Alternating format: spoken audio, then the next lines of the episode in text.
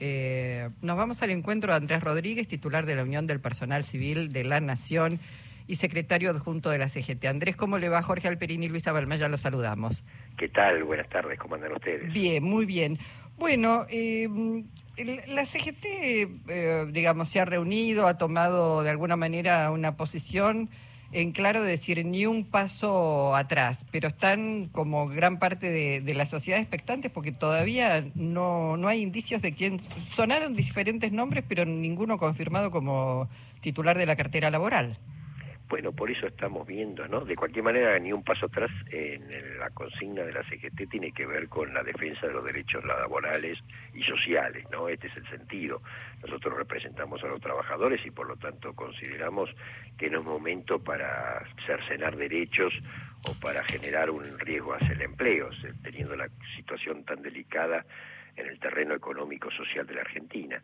Pero por supuesto queremos ver también en ese aspecto cuáles son más que los funcionarios, que es un resorte lógico del nuevo presidente, pero sí queremos ver qué políticas se van a implementar, sobre todo en estas materias, en el mundo del trabajo y en el mundo social. Así que estamos, por supuesto, viendo cómo se va a desenvolver después de la asunción esta medida de gobierno.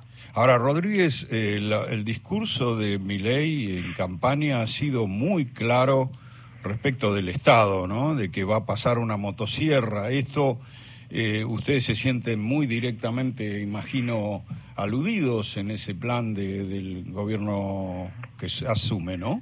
A ver, eh, destaquemos algo. Si el tema pasa por una reestructuración de los organigramas, de las estructuras propias de cada organismo público, de los ministerios, en la medida que no altere el empleo de los trabajadores, nosotros es un resorte propio del nuevo gobierno. Lo que no queremos es que eso, por supuesto, genere de ninguna manera un recorte de, los trabajadores, porque indudablemente la Argentina no da mal.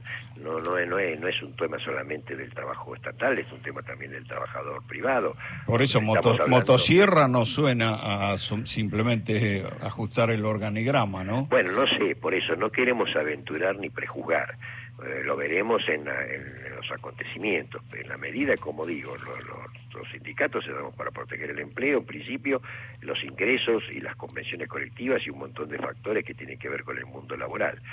Si esto se mantiene y hay instancias de diálogo, de búsqueda de consenso, de negociación en materia del trabajo, no tenemos ningún problema. Ahora, si esto se convierte realmente en una situación de poda del empleo nos parece una barbaridad y la vamos a defender porque indudablemente eh, la Argentina tiene un 45% de pobreza, lo dijo la UCA hace muy poquito tiempo, y ya no da más la situación de engrosar las filas de informalidad o las filas de los ocupados. Bueno, en ese sentido eh, estaba pensando este, que hay paritarias cada tres meses, digo, a la luz de los aumentos, y la verdad es que este fin de año ya sabemos que vuelve una inflación de dos dígitos y, lo que viene por delante algunos economistas de, Javier Milei inclusive están hablando de una estanflación con este, una inflación que puede ser muy, muy elevada, ¿no? Este, ¿cómo, ¿Cómo imaginan ustedes eso se va a poder sostener en el tiempo? Bueno, esperemos que estas cuestiones tengan que ver también con una con una compensación en materia de ingresos. Para eso están justamente los trabajadores formalizados, están las paritarias, que son justamente no es un patrimonio de, los, de las organizaciones sindicales solo, es un patrimonio de ambas partes, tanto los empleadores como las representaciones sindicales debemos reunirnos y evaluar que verdaderamente intentar que los ingresos de los trabajadores no pierdan poder adquisitivo. Así ah, que ah. esto es un poco la, política que vamos a sobrellevar. Ahora, cuando ustedes escuchan, por ejemplo, de las privatizaciones, y ya vivimos lo de los 90, eh, también saben que esas privatizaciones se ejecutan dejando afuera mucho personal eh, eh, que era de las empresas estatales. Digo, solo pienso en Somisa en los 90, donde antes de privatizar ya este, eliminaron alrededor de, de, 5.000 puestos de trabajo. Siempre vienen acompañadas, digo porque los, las señales que va dando no son tranquilizadoras para el sector público, ¿no? Bueno, esperemos que esto no ocurra, porque la, además la realidad de la Argentina no son iguales. Eh, no es lo mismo esa época que la de ahora. Estamos en una situación donde el trabajo, eh, digamos, eh, corre, tiene muchas debilidades en este momento en cuanto a la manutención de mano de obra y de que tengan realmente formalidades como corresponde la mayoría de la gente. Por eso cualquier, digamos, trastocamiento en estos ámbitos vuelvo a insistir, en, lugar de ser beneficioso sería una contraproducción porque se perjudicaría gravemente las familias argentinas y se engrosarían las filas de la, de la, desocupación. Esto no da más para tener, todo al contrario, el camino sería la inversa. El camino sería que mucha gente que está en un límite de indigencia de pobreza y de, informalidad pase realmente a, a cumplir empleo formal, crear empleo formal. Sé que es un proceso lento, sé que puede ser gradual, pero el camino ese tendría que ser de esta manera. Claro. Eh, Andrés, ayer eh, Mauricio Macri eh, en un tuit, luego de que la nueva conducción de la UTEP asumiera allí en la sede de, la CGT, sacó un, bueno, un, texto muy desdoroso diciendo que eran hipócritas porque acompañaban a este gobierno. ¿Tiene alguna reflexión respecto de la mirada de Mauricio Macri sobre la central de los trabajadores? Nos parece un poco lamentable todos esos epítetos medios agresivos en este momento de la Argentina.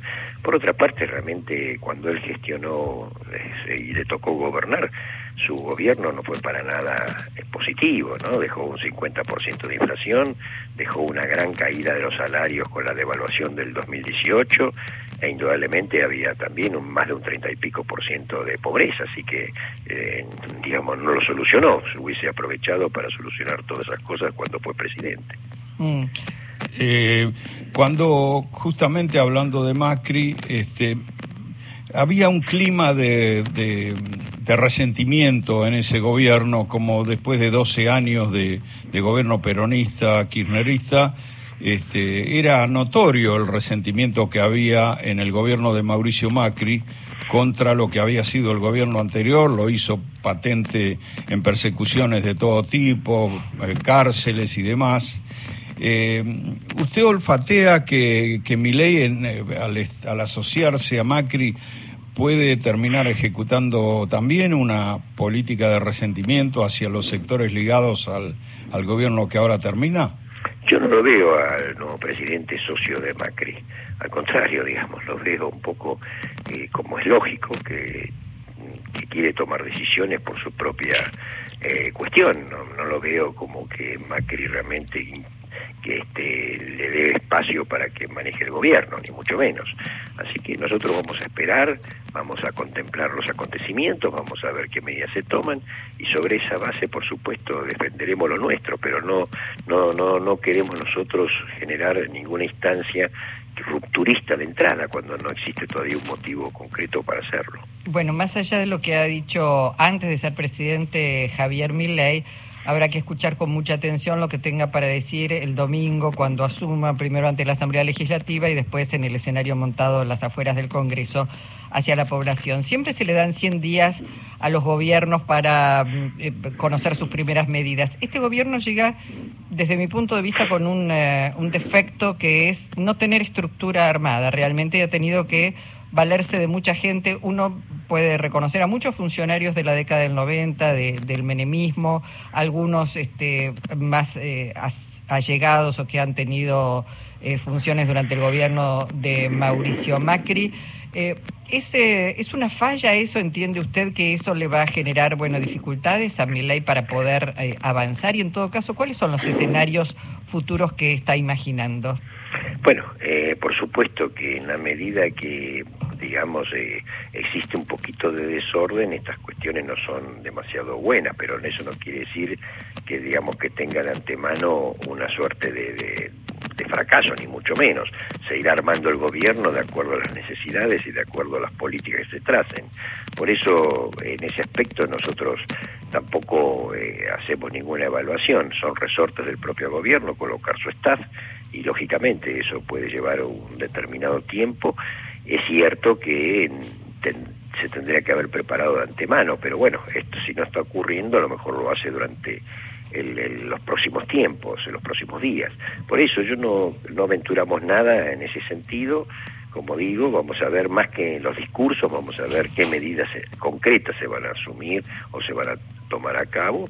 También muchas de esas medidas que se están, digamos, eh, como versión circulando, necesitan leyes del Congreso, necesitan realmente atravesar el poder legislativo, así que ahí también hay otros bloques, otras fuerzas políticas, veremos cómo todo eso eh, se evoluciona. ¿Ustedes comparten el diagnóstico de Javier Milei de que lo que viene es esta inflación por un periodo prolongado? Eh, vemos que hay una situación muy compleja, indudablemente. La situación no es buena para nada, hay que maniobrar, hay que hacer determinadas, lógicamente bajar un déficit, esto es natural. El tema es cómo se hace y a quién, eh, sobre quién se recuesta el, digamos, el resultado de ese déficit. Si se hace con equilibrio, si se hace con cierta protección a los sectores más necesitados, si se hace con cierta lógica, bueno, es, es necesario, pero lógicamente se tiene que hacer no justamente usando de variable de ajuste a la gente que más tiene problemas. Mm. Eh, una última por mi parte. Eh, por supuesto son otras épocas eh, históricas, económicas, sociales y políticas de la Argentina, pero a la luz de los posibles escenarios que se abren en nuestro país, los gremios de trabajadores estatales en sus diferentes variables volverán a formar un frente? Sí, nosotros siempre tenemos latente el Frente de Gremios Estatales, en algunos momentos lo hemos constituido porque había que defender ciertas cuestiones del trabajo y bueno, y sirvieron, sirvieron por supuesto. Veremos si esta, si esta realidad vuelve a ser necesaria y lo conversaremos entre los diferentes referentes de los gremios del Estado para ver si constituimos, siempre es bueno de cualquier manera, a pesar de que por supuesto convivimos en la CGT como entidad madre, de cualquier manera sectorialmente en las actividades que son más afines, bueno estar en capacidad de reunión y en capacidad de constituir eh, una mesa de trabajo. Bueno, Andrés Rodríguez, muchísimas gracias por su tiempo. ¿eh? No, por favor, a contrario, sus órdenes. Hasta pronto. Hablamos con el titular de la Unión de Personal Civil de la Nación, Andrés Rodríguez, y uno de los secretarios adjuntos de la CGT.